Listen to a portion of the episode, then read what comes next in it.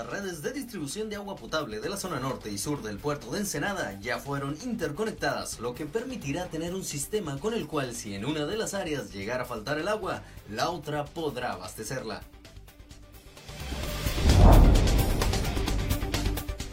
Las diferencias entre el gobernador Jaime Bonilla Valdés y el alcalde de Tijuana, Arturo González Cruz, se hicieron más directas, calificando el mandatario estatal al edil tijuanense como un presidente municipal que no cumple con su trabajo.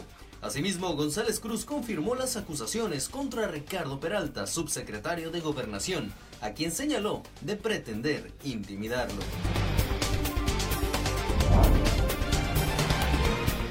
Durante el 2020, las participaciones federales a los estados cayeron en un 7.4%, lo que sumado a la crisis económica del COVID-19 ha generado un grave deterioro en las finanzas estatales y municipales en todo el país. Circunstancias, señaló Gustavo de Hoyos Walter, presidente de Coparmex, obliga a revisar el pacto fiscal federal. Ensenada se mantiene como el municipio con más porcentaje de contagios comparativamente al número de población de las otras municipalidades baja californianas. Realizó la Marina Armada de México un ejercicio de salvamento. En la práctica se efectuó el rescate de dos personas, una por aire y otra en zona oceánica.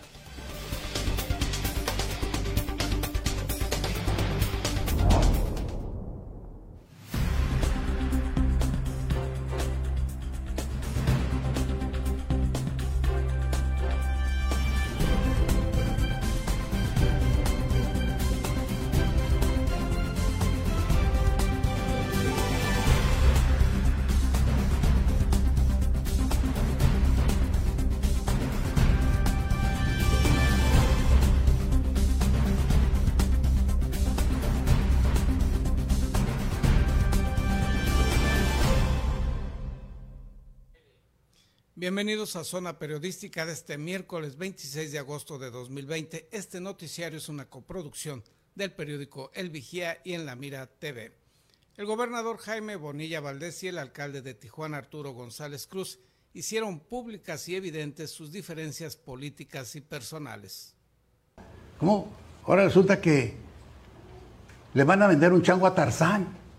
Las diferencias entre el gobernador Jaime Bonilla Valdés y el alcalde de Tijuana Arturo González Cruz se hicieron más directas calificando el mandatario estatal al edil tijuanense como un presidente municipal que no cumple con su trabajo y que parecía padecer un trastorno psicológico. O sea, un trastorno cuando cambias. Maníaco depresivo. ¿Cómo? Maníaco depresivo. Maníaco, güey, yo, yo no lo dije. Pero es Mr. Jacob. Yo, yo, yo no lo dije. Yo te pido una. Es Mr. Jacob. Sí, sí, sí, sí, el doctor Jacob, sí. El doctor Jacob. Tú leíste esa novela, seguramente, ¿verdad? En videoconferencia transmitida la mañana de ayer, Arturo González Cruz confirmó las acusaciones contra Ricardo Peralta, subsecretario de Gobernación, a quien señaló de pretender intimidarlo con un supuesto decomiso y desvío del mismo para obtener recursos para financiar su campaña a la gobernatura, situación que dijo es completamente falsa. Amenaza me advirtió que existía una investigación en contra de mi secretario por la venta de un decomiso, dejando claro que el supuesto dinero de esa venta se iban a utilizar para mi campaña. Ni estoy en campaña, ni hubo tal decomiso. Es falso, lo niego. El edil tijuanense negó tales acusaciones y habló también de las críticas que realiza el gobernador Bonilla Valdés a su labor como alcalde.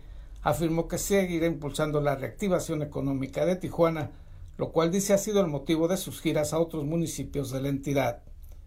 Seguiré impulsando la promoción económica para el municipio de Tijuana en todo el estado, en México, en Estados Unidos, porque ese es mi trabajo, eso es lo que tengo que hacer y por eso voy a visitar como alcalde a diversos empresarios de distintas localidades para efecto de tener la recuperación económica de Tijuana. Por su parte, el gobernador baja californiano en su tradicional transmisión mañanera se refirió a las acusaciones de González Cruz y reiteró su postura de que se trata de un alcalde que no trabaja en la medida que lo requiere el municipio tijuanense. Sobre la denuncia hecha por el presidente municipal tijuanense y sus posteriores declaraciones, afirmó que el edil en un momento se mostraba de un ánimo y hacía acusaciones y horas después tenía otro tono, tanto en la actitud como en el contenido de sus declaraciones. Que está haciendo actividades en otra ciudad cuando hay tantos problemas en Tijuana. O sea, esa es una de las cosas que tiene que hacer una autorreflexión de sus actos antes de ir a otras ciudades para resolver los problemas del Estado. Vamos resolviendo primero los de Tijuana. Sobre el supuesto decomiso y el desvío de los fondos generados por el mismo, Bonilla Valdés dijo desconocer el tema y enfatizó que todavía no son tiempos de campañas electorales y a lo largo de su mensaje en forma constante se refirió a los escasos resultados de González Cruz en beneficio de la población tijuanense. Informó para Zona Periodística Gerardo Sánchez García. La Secretaría de Educación inició durante el mes de agosto el proceso de pago de jubilaciones a los primeros 60 maestros, informó el secretario de Educación Catalino Zavala Márquez. El titular de Educación en el Estado comentó que se están comunicando con el primer grupo de maestros de las listas para dar cumplimiento por el orden de antigüedad de cada uno de estos docentes. El proceso se hará de manera mensual.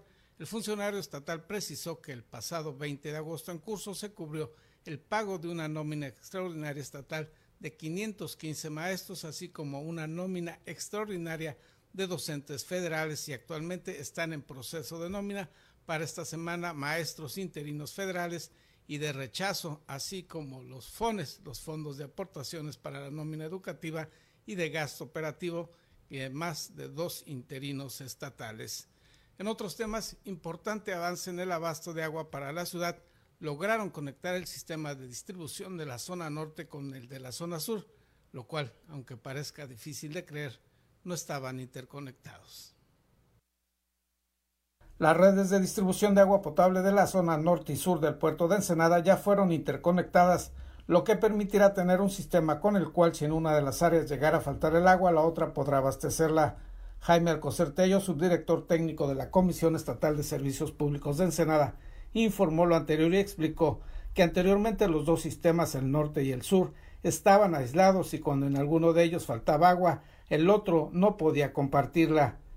En una parte y otra no podíamos poderla, compensar, ¿no? No se podía redistribuir, ¿no? O poder hacer alguna estrategia para poder suplir ese tipo de detalles. Ahora dijo, este circuito integral podrá reducir los problemas de escasez de agua, pues si el agua procedente del norte del municipio escasea, se podrá atender con la generada por la planta desalinizadora del sur, así como del agua de maneadero.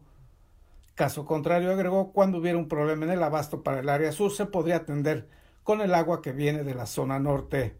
Importante porque nos va a permitir que, que Ensenada cuente con un sistema, un único sistema integral de distribución del abastecimiento de agua a las colonias populares, ¿no? Eh, cosa que no se tenía.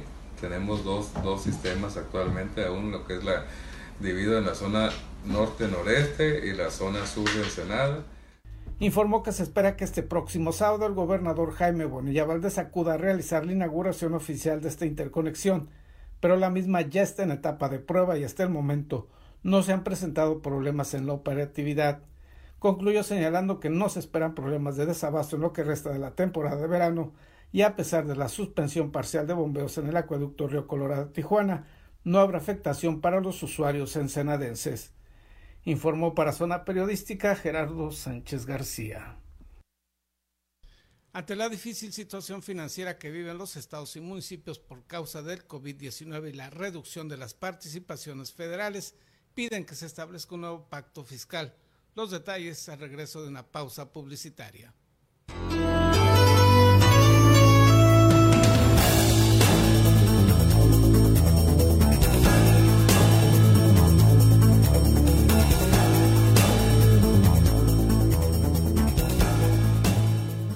Hola, soy Gerardo Sánchez García y te invito a ver en La Mira TV, la plataforma digital de Ensenada.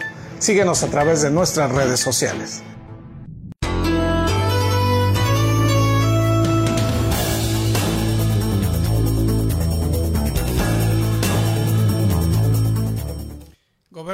De oposición y la Coparmex en todo el país piden que se aumenten los recursos para municipios y los estados.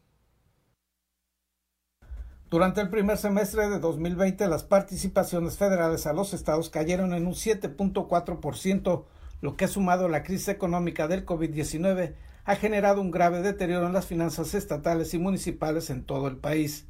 Esta circunstancia, señaló Gustavo de Hoyos Walter, presidente nacional de la Coparmex, obliga a realizar una profunda revisión del pacto fiscal establecido entre el gobierno federal centralista y gobiernos estatales y municipales, que cada vez tienen menos fondos para atender los servicios y necesidades más inmediatas de la población.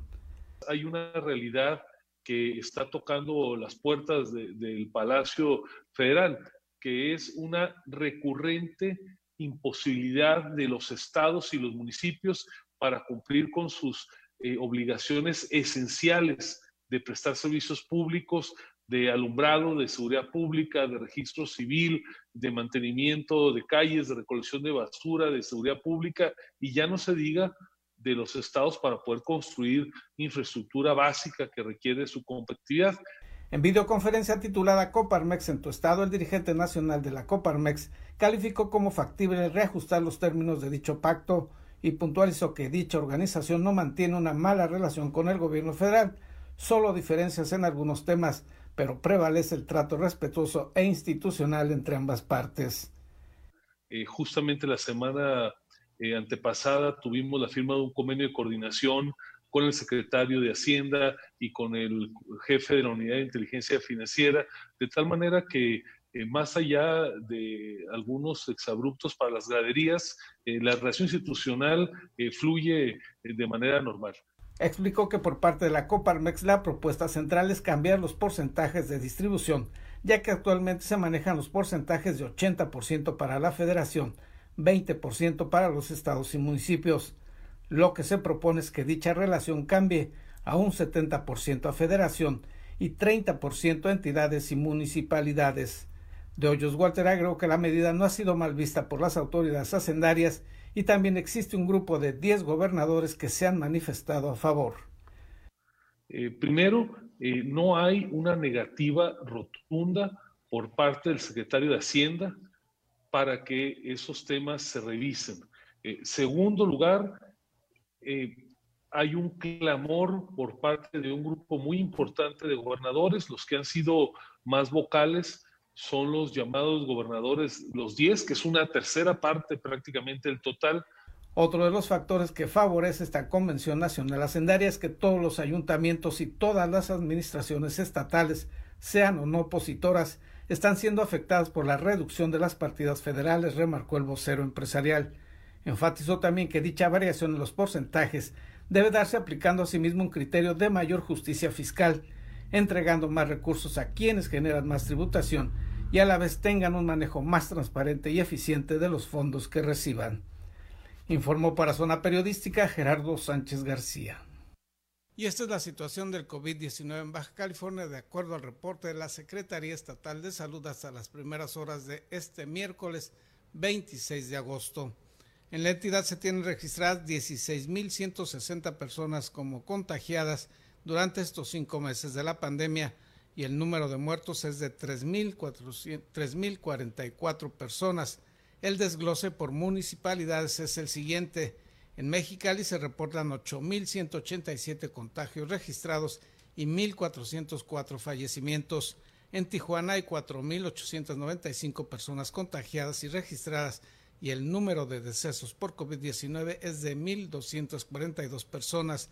En Tecate se informa de 401 registros de contagios y 93 fallecimientos. En playas de Rosarito hay 239 contagios confirmados y 16 decesos. En Ensenada se informa de 2.438 casos registrados y son 289 los muertos por el COVID-19. Esto repetimos de acuerdo al último reporte de la Secretaría Estatal de Salud. Y en otros temas, la Marina Armada de México realizó ayer un ejercicio de salvamento y ahí estuvo presente nuestro compañero César Córdoba Sánchez.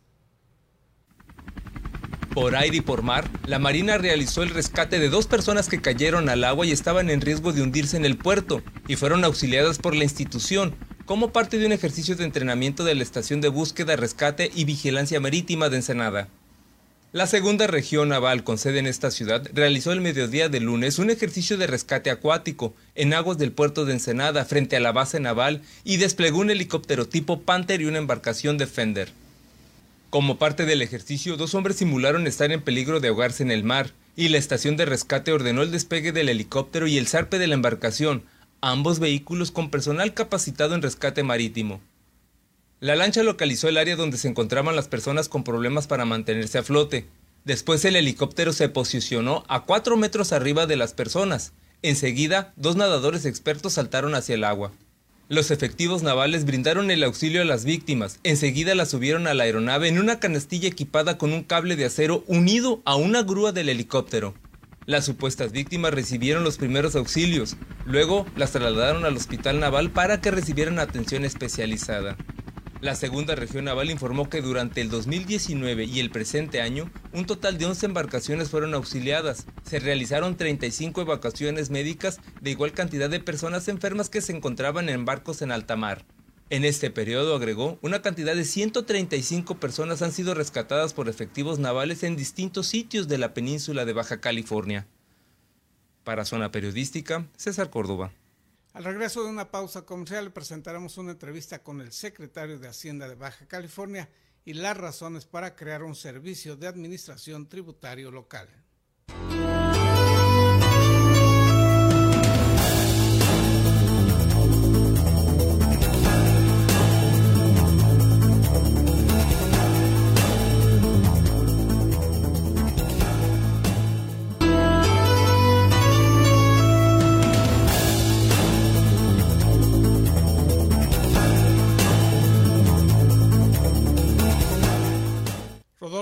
Castro Valdés, secretario de Hacienda, concedió una entrevista exclusiva a Zona Periodística para hablar sobre la creación del nuevo Servicio de Administración Tributaria de Baja California. ¿Por qué crear este SAT local? ¿Cuál sería el, el objetivo de tener este Servicio de Administración Tributaria Baja Californiana? Muy bien, buenas tardes. Muchas gracias, Gerardo, por, por admitir ahí este, ante ti, ante audiencia, el espacio. Eh, efectivamente, el Servicio de Administración Tributaria forma parte de los compromisos del gobernador Bonilla desde campaña y eh, trazan una ruta en el tema del orden y el saneamiento financiero. Eh, ¿qué, ¿Qué buscamos con esto? Pues contar con un organismo que tenga las atribuciones jurídicas y organizacionales y de recursos para dar una atención adecuada al contribuyente. Esta parte es importante para nosotros en el sentido que el contribuyente vea un acompañamiento del funcionario fiscal, que sea transparente, que sea directo en el sentido de que eh, no hay intermediarios y que además podamos tener, por supuesto, también un, un efecto de recaudación, ¿no? ¿Cómo sería, eh, cuando toma usted posesión, habla también de una contención del gasto público? ¿A qué se refiere esto? no tendríamos ya otras instancias teóricamente estarían haciendo ya esto.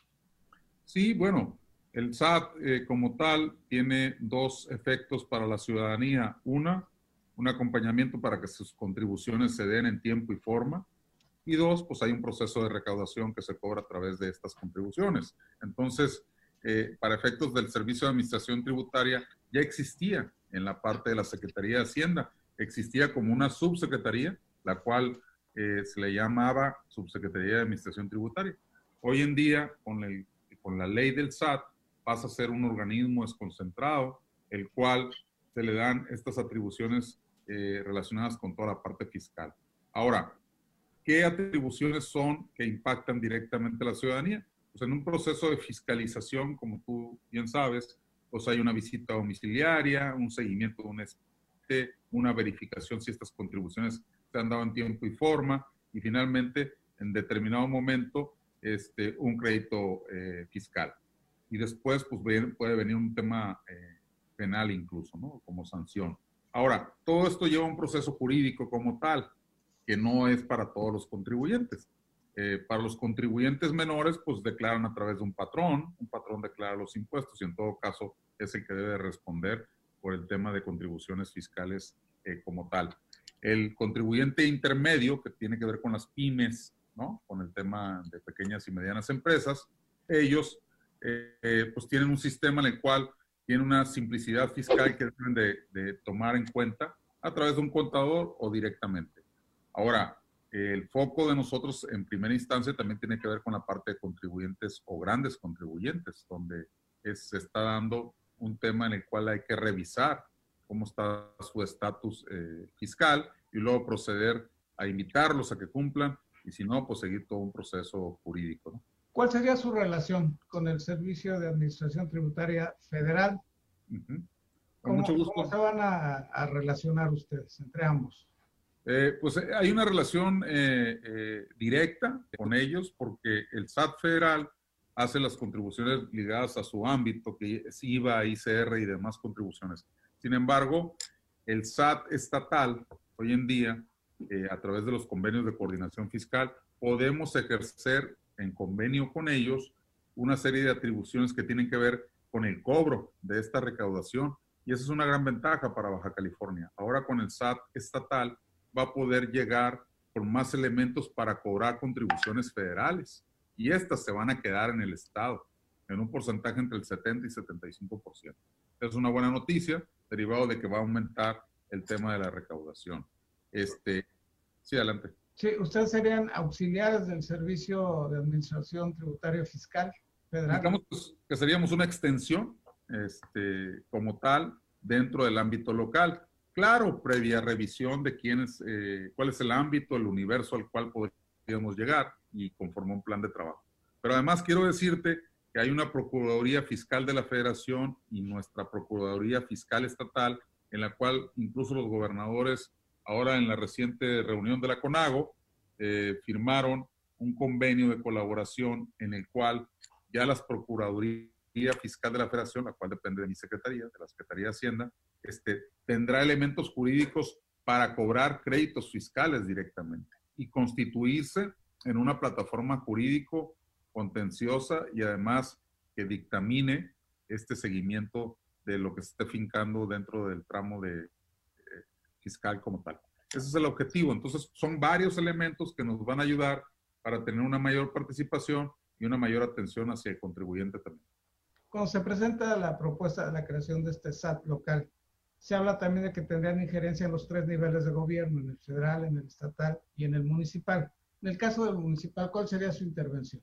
Bueno, la, parte municipal eh, no precisamente aplica este tema de fiscalización como tal, tiene que ver con la forma de convenios que podemos tener de información y de seguimiento eh, como tal. Dentro de los ayuntamientos, pues hay una serie de contribuciones como el predial, etcétera. Esto tiene más un efecto de recaudación a futuro, este, en el cual podemos convenir este tema de recaudación a través de las plataformas. De hecho, ellos, si, si hacen convenios con nosotros para el cobro del impuesto predial por la robustez organizacional del Estado, pueden acceder a otros fondos federales como un estímulo.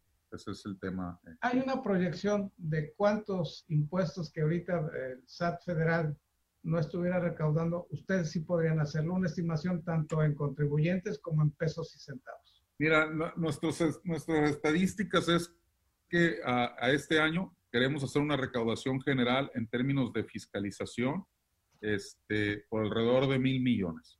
Llevamos ahorita actualmente alrededor de 380, 400 millones, nos faltan 600. Sin embargo, con el SAT este, como tal, este, seguramente podremos estar llegando a la meta, ¿no? Ese es el objetivo. Estamos fortaleciendo nuestros procesos en materia tecnológica, que la gente pueda aplicar vía en línea el pago de sus contribuciones. Estamos fortaleciendo nuestra plataforma de servicios y además contratando y reclutando cerca de 100 especialistas, eh, evidentemente en la carrera. Precisamente ahorita acabo de inaugurar un seminario para la actualización de, en materia de política fiscal para los recién ingresados al, sistema. Y eso nos va a ayudar porque vamos a tener más gente que pueda ah, orientar al contribuyente. ¿no? Dicen los ingleses que en la vida hay dos cosas inevitables, la muerte y pagar impuestos. Pagar impuestos, sí. A nadie nos gusta pagar impuestos. Así pero a veces se complica mucho el pagar impuestos. ¿Qué van a hacer ustedes para facilitarle al contribuyente el que pueda cumplir con esta obligación que no gusto fiscal? Sí, claro.